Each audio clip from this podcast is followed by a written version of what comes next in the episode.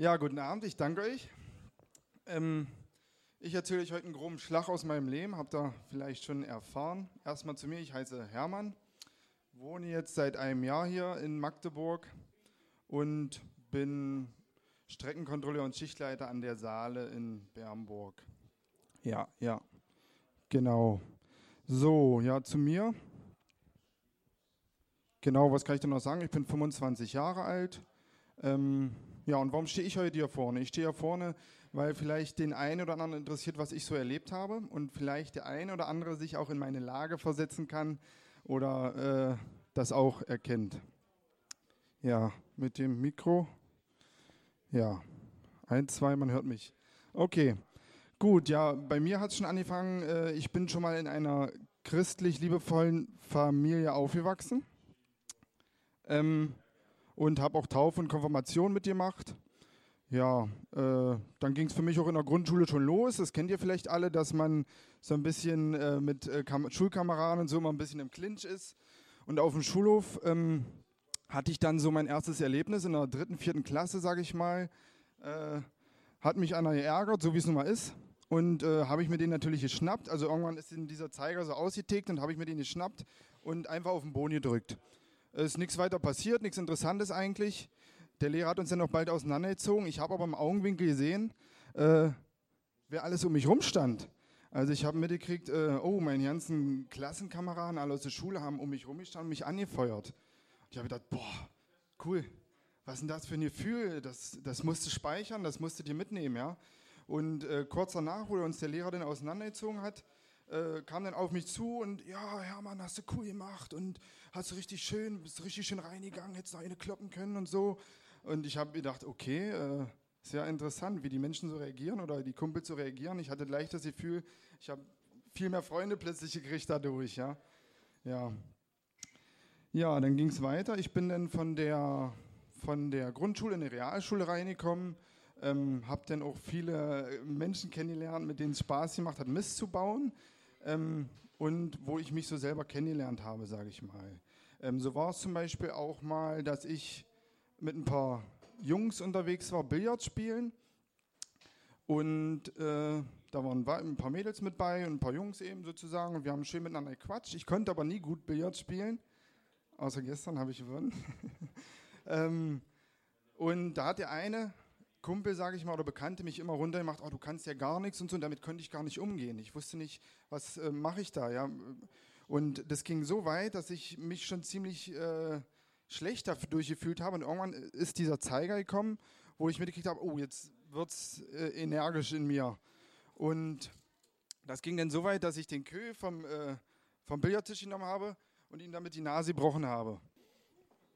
Genau, und bei diesem Vorfall habe ich dann äh, mich vor mir, würde ich sagen, selber erschreckt und so mitgekriegt, äh, was, was sind das für Emotionen oder was sind das Gefühle, was da gerade in dir vorgeht? Da musst du unbedingt aufpassen, weil ich nicht, äh, bin nicht rausgegangen und habe gesagt, oh cool, was bin ich jetzt für ein, für ein krasser Typ? Ich habe gesagt, oh, das muss ich äh, kontrollieren irgendwie. Das war ein Gefühl, was ich nicht kannte und äh, bin dann damit erstmal so in den Alltag weitergestartet mit dem Hintergedanken, okay, passt da mal ein bisschen mehr auf. Ja, so mit den Jungs und äh, aus der Schule, es hat immer viel Spaß gemacht. Wir haben auch mal so ein Bierchen vor der Schule getrunken, war ja nichts Wildes. Und so äh, ging es dann immer so weiter, dass ich, ich sage mal, abgedriftet bin. Und ich habe erzählt, so ich bin im christlichen Elternhaus aufgewachsen und da war es auch, äh, auch normal, am Tisch zu beten oder ist es normal, am Tisch zu beten und auch in eine Gemeinde oder Kirche am Sonntag zu gehen, ja. So, und da haben meine Eltern so ein bisschen mitgekriegt, oh, durch Schule oder Alltag drifte ich so ein bisschen ab. Ähm, und da kam mein Vater so auf mich zu und äh, wollte sich zu mir hinsetzen. Ich weiß noch genau, also ich weiß noch, wie ich am Computer irgendwas gezockt habe, weiß nicht genau. Und äh, kam er so auf mich zu und wollte mir was aus der Bibel erzählen. Und äh, ich habe natürlich direkt genervt, sage ich mal, reagiert und ich konnte damit einfach nichts anfangen. Für mich war das, war das weiß ich nicht, so, so, so ein totes Festhalten an irgendwas, ja. Und äh, hat er sich zu mir gesetzt und wollte mir was erzählen. Und ich habe direkt gesagt, du, pass auf, da brauchst du mir nichts von erzählen, das interessiert mich nicht. Mit diesen, das, diese Schichtchen haben bei mir keinen Sinn, ja. Ich will davon nichts hören, so nach dem Motto, habe mich davon dann so weggedrückt. Und ab dem Tag an würde ich so äh, sagen, also habe ich mich nie mehr mit in eine Kirche oder so äh, reingesetzt, habe nie mehr selber mitgebetet oder so, habe mich eher dafür geschämt. Ähm, ja, wenn jetzt zum Beispiel Kumpels später ankamen und die wussten, dass ich ja christlich aufgewachsen bin, Mensch, was mit dir bist ja nicht mehr christlich, habe ich das so weggeschoben und die sagt, nee, ich bin nicht christlich, meine Eltern sind es, aber das reicht ja aus, ja. Und dann habe ich, oh, jetzt bist du cool oder was, habe ich so für mich selber mal gedacht, aber mitgekriegt, so schön fühlt sich das eigentlich nicht an, jetzt so zu reden, ja. So, ja, so ging es dann auch weiter, ähm, dass ich dann in die Ausbildung rein bin. Ich hatte dann meine Schule abgeschlossen, habe so eine Schlossausbildung angefangen. Ähm, die Kumpels sind dabei geblieben und hatte dann auch so mein erstes Motorrad, so eine schöne MZ 125er. Äh, ist immer gut gefahren, 15 PS, ist ja auch egal. So, äh, immer schön gefahren, so haben wir uns mit den Kumpels getroffen. Wir waren so acht, neun Mann und da war ein neuer mit dabei, von der Schule auch. Also ich kannte ihn aus der Parallelklasse, sag ich mal. So, und er hat immer direkt, äh, ohne mich zu kennen, richtig, wir haben uns guten Tag gesagt und mich direkt angemacht. So, also nicht jetzt direkt mich, aber auch meine Familie. Und es war für mich so ein komisches Gefühl, sage ich mal. Ich habe mitgekriegt, der greift meine Familie an, ohne mich zu kennen, ja. Was, das hat in mir so eine Emotion ausgelöst, weil ich hatte mich ja in dem Moment, ihr wisst noch von dem Gespräch mit meinem Vater, so ein bisschen davon weggedrückt. Und so konnte ich dieses Gefühl nur aus der Ferne, meine Familie verteidigen zu können, so sage ich mal. Und äh, dann hat er meine eben ziemlich runtergezogen und dann Dreck gezogen und alle haben gelacht um mich rum. Da habe ich gesagt, oh, ja, schönes Gefühl, jetzt du hier mit acht Mann und wirst ganz schön runtergemacht. Da habe ich mir überlegt, gut, Billardgeschichte, ihr wisst noch, ähm, du musst aufpassen. Also pass ein bisschen auf, was du jetzt tust. Und ich habe mir im Kopf die Frage zurechtgelegt, Mensch, fahr runter, raste nicht aus, das würde jetzt eh nichts bringen. Äh, du fragst ihn draußen ganz entspannt äh, irgendwas, dass er sich selber entschärfen kann, dass sich die Situation ein bisschen ruhiger wird. Wir gehen raus und verabschieden uns. Ich kannte alle außer ihn und habe ihn dann so Tschüss gesagt und habe ihn, hab ihn gefragt, hast du das denn von ernst gemeint, was du gesagt hast? Da lächelt er mich an und sagt ja. Ich kriege gerade Gänsehaut. So. Und dann äh, in dem Moment war wieder der Zeiger vom Billardtisch, ist wieder voll ausgeschlagen und ich habe ihm voll mit der rechten einen ins Gesicht gedonnert. Wie auch immer, ich konnte das nicht beherrschen in dem Moment, ja. Und was war auch noch das Schlimme, was mir völlig egal war, der Mensch hatte eine Brille auf und die Brille hat sich voll in die Augen hier rein, reingedrückt und alles Blut ist rausgespritzt, ja. Es war sehr unangenehm und es hat mir auch direkt leid getan, ja, aber ich musste diese, diese, dieses Gefühl erstmal loswerden.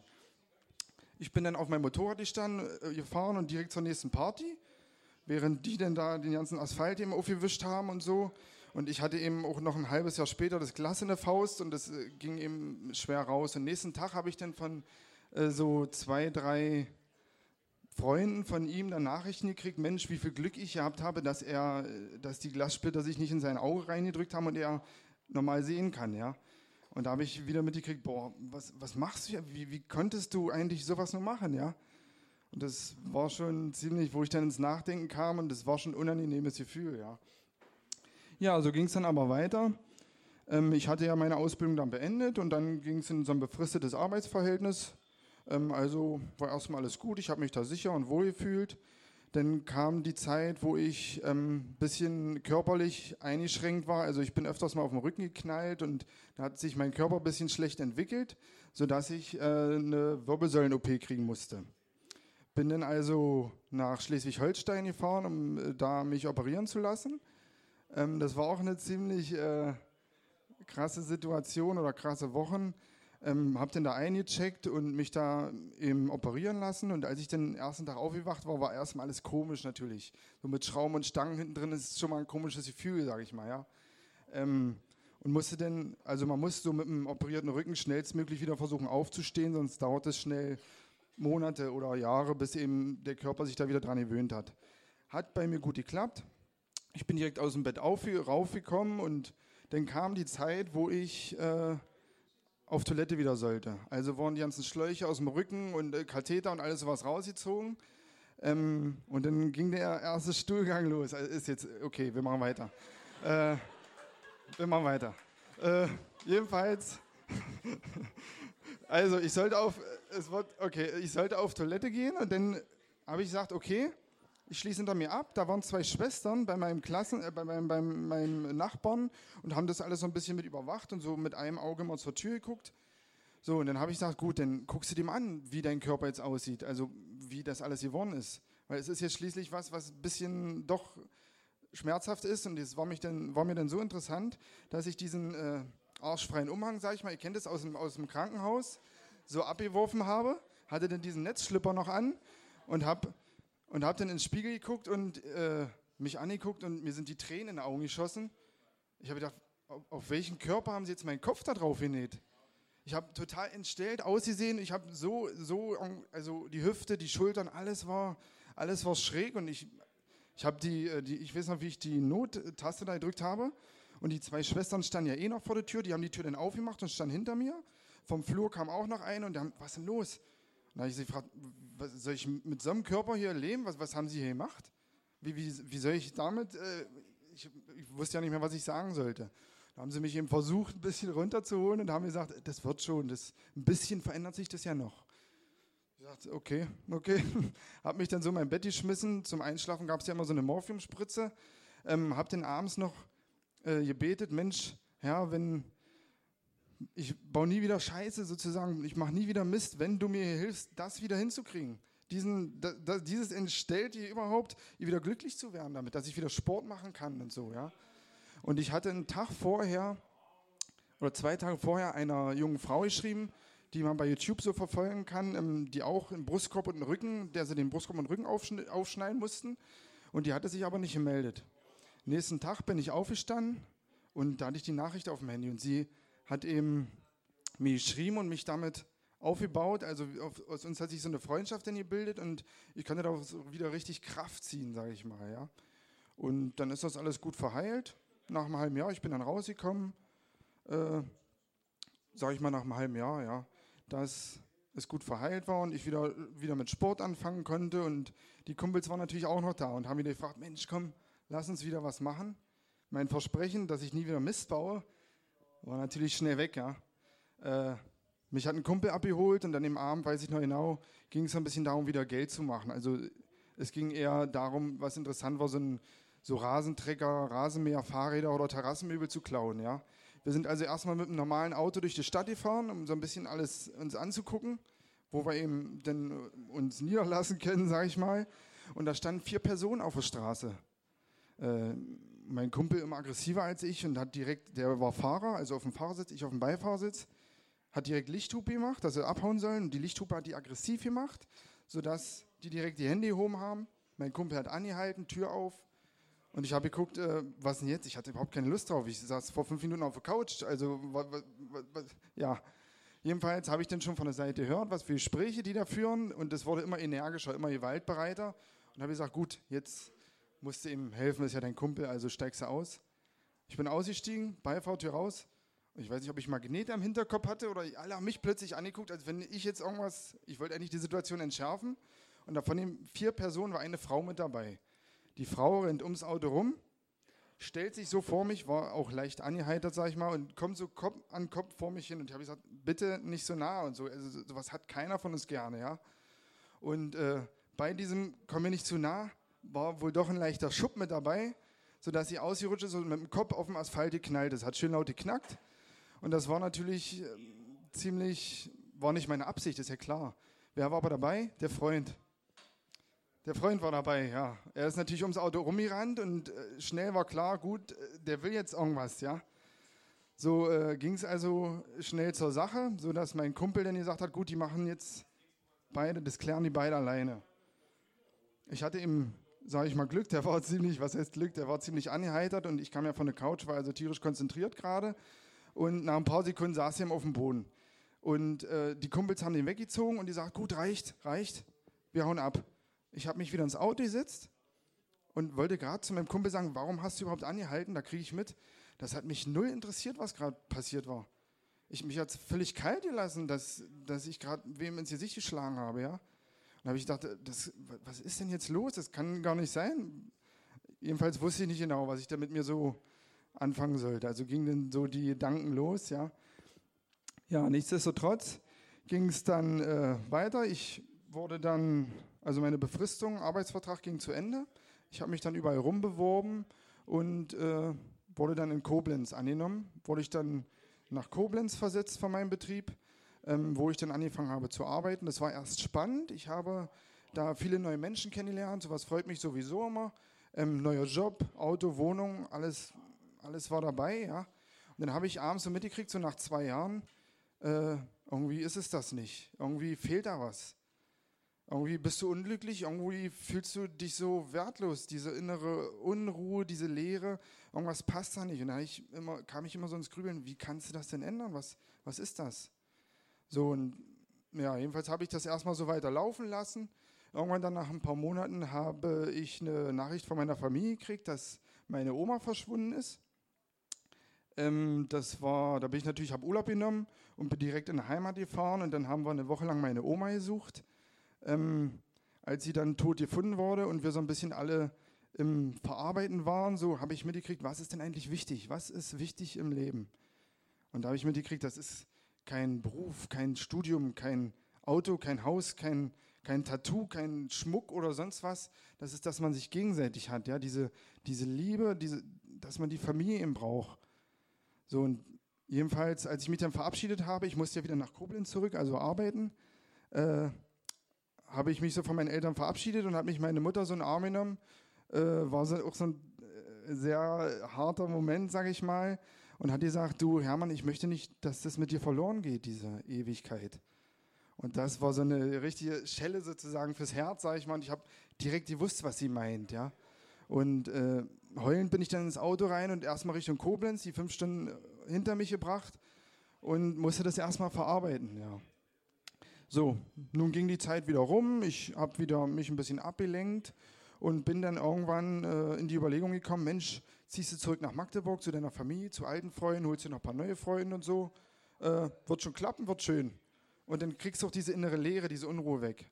Hab mich also beworben, wurde dann zurückversetzt, sodass ich dann letztes Jahr eben hier wieder ankommen konnte.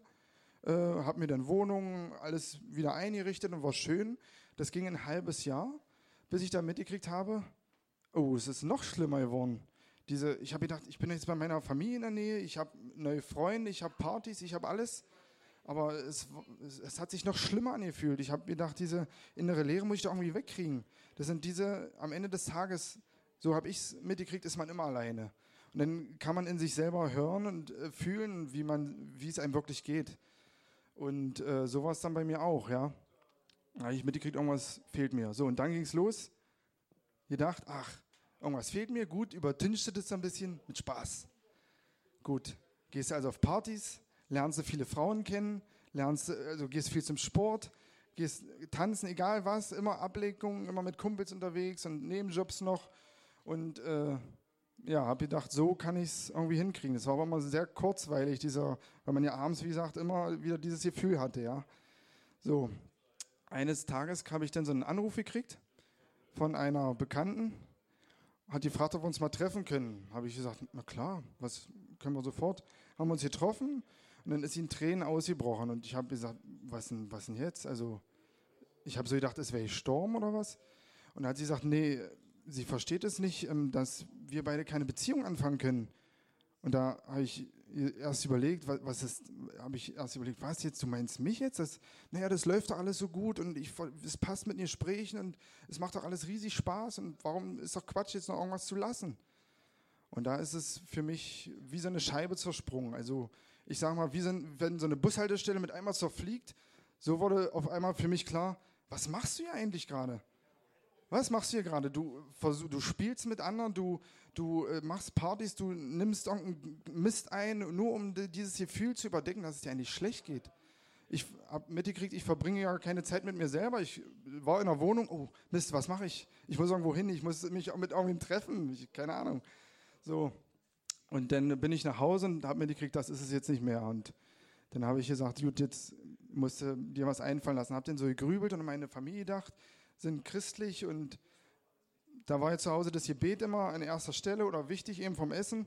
Und es hat sich bei mir natürlich auch irgendwo verinnerlicht. Und ich habe gesagt, gut, jetzt hast du eben keine andere Idee, jetzt betest du. Hab dann also losgebetet. das war erstmal ziemlich, also ich war erstmal ziemlich platt, habe gebetet, Herr, bitte hilf mir aus dieser Situation. Ich brauche Kraft von dir. Ich, ich schaffe es alleine nicht. Ich hatte über diese Jahre immer das Gefühl, dass Jesus da ist. Aber mir, für mich war das nicht interessant genug. Ich habe da nichts gefühlt. Ich habe es immer nur so gesehen bei anderen. Ja, meine Oma geht in eine Kirche, äh, mit dem Hintern ein bisschen die Holzbänke wärmen. Das war eben für mich tot so irgendwie. Ich habe da nichts gesehen drin. So, und da habe ich eben von Herzen gebetet und gesagt, Herr, bitte hilf mir. Und äh, beim Amen sagen habe ich damit gekriegt, Mensch, du hast doch auch eine Bibel. Und äh, habe natürlich überlegt, Mensch, wo hast du die? Ich hatte noch zwei Umzugskisten im Nachbarzimmer zu stehen, da musste ich irgendwo drunter sein. Habe sie dann auch wirklich gefunden und habe die Bibel, da war so ein Lesezeichen drin. Und habe dieses Lesezeichen aufgeschlagen und da muss ich vor Jahren mal mit Kugelschreiber diesen, äh, diesen Vers angekreuzt haben. Den habe ich natürlich, ist mir direkt ins Auge gesprungen. Und da war dieser Vers Jesaja 40, Vers 31. Alle, die ihre Hoffnung auf den Herrn setzen, bekommen neue Kraft. Sie sind wie Adler, denen mächtige Schwingen wachsen. Und das war für mich wie, also ich habe in dem Moment so viel Wärme abgekriegt. Dieses ganze Gefühl von, von, äh, von Leere, das war in diesem Moment plötzlich wie, wie taub. Ich habe mich einfach gut gefühlt und gesagt, boah, was ist das jetzt? Das, und das war für mich direkt der Gedanke, jetzt, du, jetzt gehst du gerade in die richtige Richtung. Jetzt kriegst du mit, dass, dass es das ist, dass du dich mit dir selber beschäftigst. So, und habe mich dann äh, gefreut. Ich war dann voll euphorisch und habe in derselben Woche noch angefangen, so Internetpredigten zu gucken, ja. Ähm, also Joyce Meyer und Volker Spitzer, was man da eben alles so sieht, ja.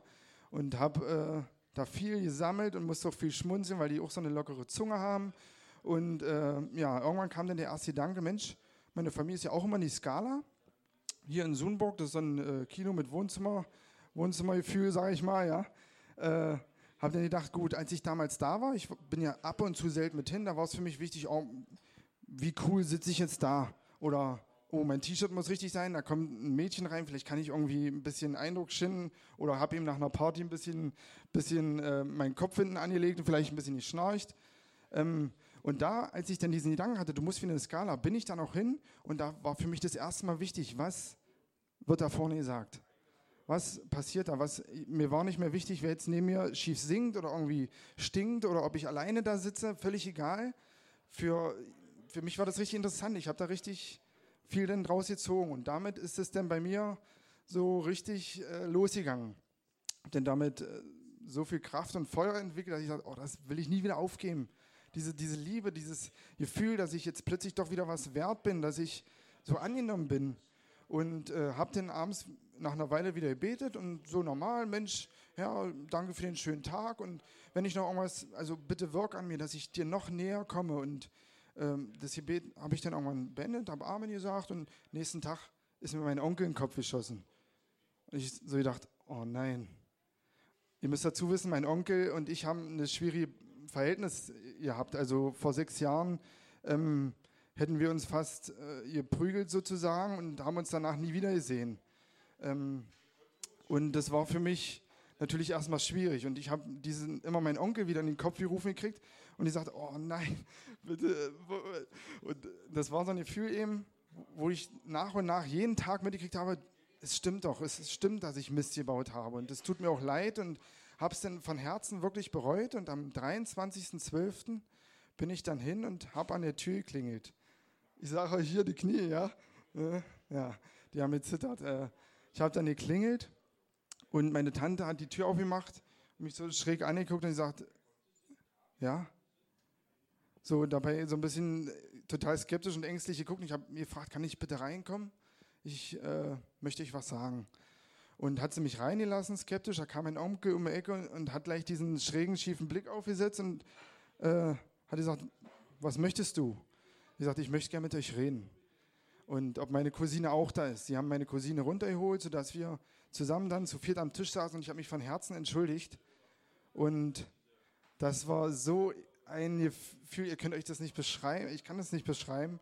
Ich kam raus, als ich mich entschuldigt habe und sie meine Entschuldigung angenommen haben, aus diesem Haus und habe erst mal mitgekriegt, über die Jahre, was für eine Last auf meinen Schultern war, die ich gar nicht mitgekriegt habe, was plötzlich von meinen Schultern geschmissen wurde, wie viel Energie ich plötzlich bekam und innere Ruhe durch eine Entschuldigung. Das war ein wunderschönes Gefühl und damit ging es dann bei mir los, ja. Ja, und nun freue ich mich hier in Magdeburg auf jeden Fall angekommen zu sein. Und ich kann euch nur sagen, äh, wer skeptisch ist oder wer irgendwie denkt, Mensch, gibt es dann Jesus oder nicht? Ich kann euch sagen, da gibt es diesen Jesus Christus und der lebt, der lebt wirklich und er gibt so viel Liebe, jedem Liebe, der danach sucht. Und wir brauchen uns wirklich nicht mit irgendwas verstecken oder irgendwo hinrennen oder mit Stolz denken, ach sowas gibt es eh nicht, ich kenne diese Gedanken. Ich weiß genau, äh, dass ich immer gedacht habe, Mensch, sowas, so, sowas machen die, die Schwachen und so, da können die sich an irgendwas festhalten. Aber als ich diese Liebe gespürt habe oder spüre, da habe ich mitgekriegt, diesen Jesus Christus, das ist ein Gefühl von so viel Wärme, Liebe ist unbeschreiblich. Ja, das würde ich mir natürlich für jeden hier wünschen, dass, dass jeder hier erfahren kann, diese, diese Liebe, diese Wärme. Ja, ich danke euch.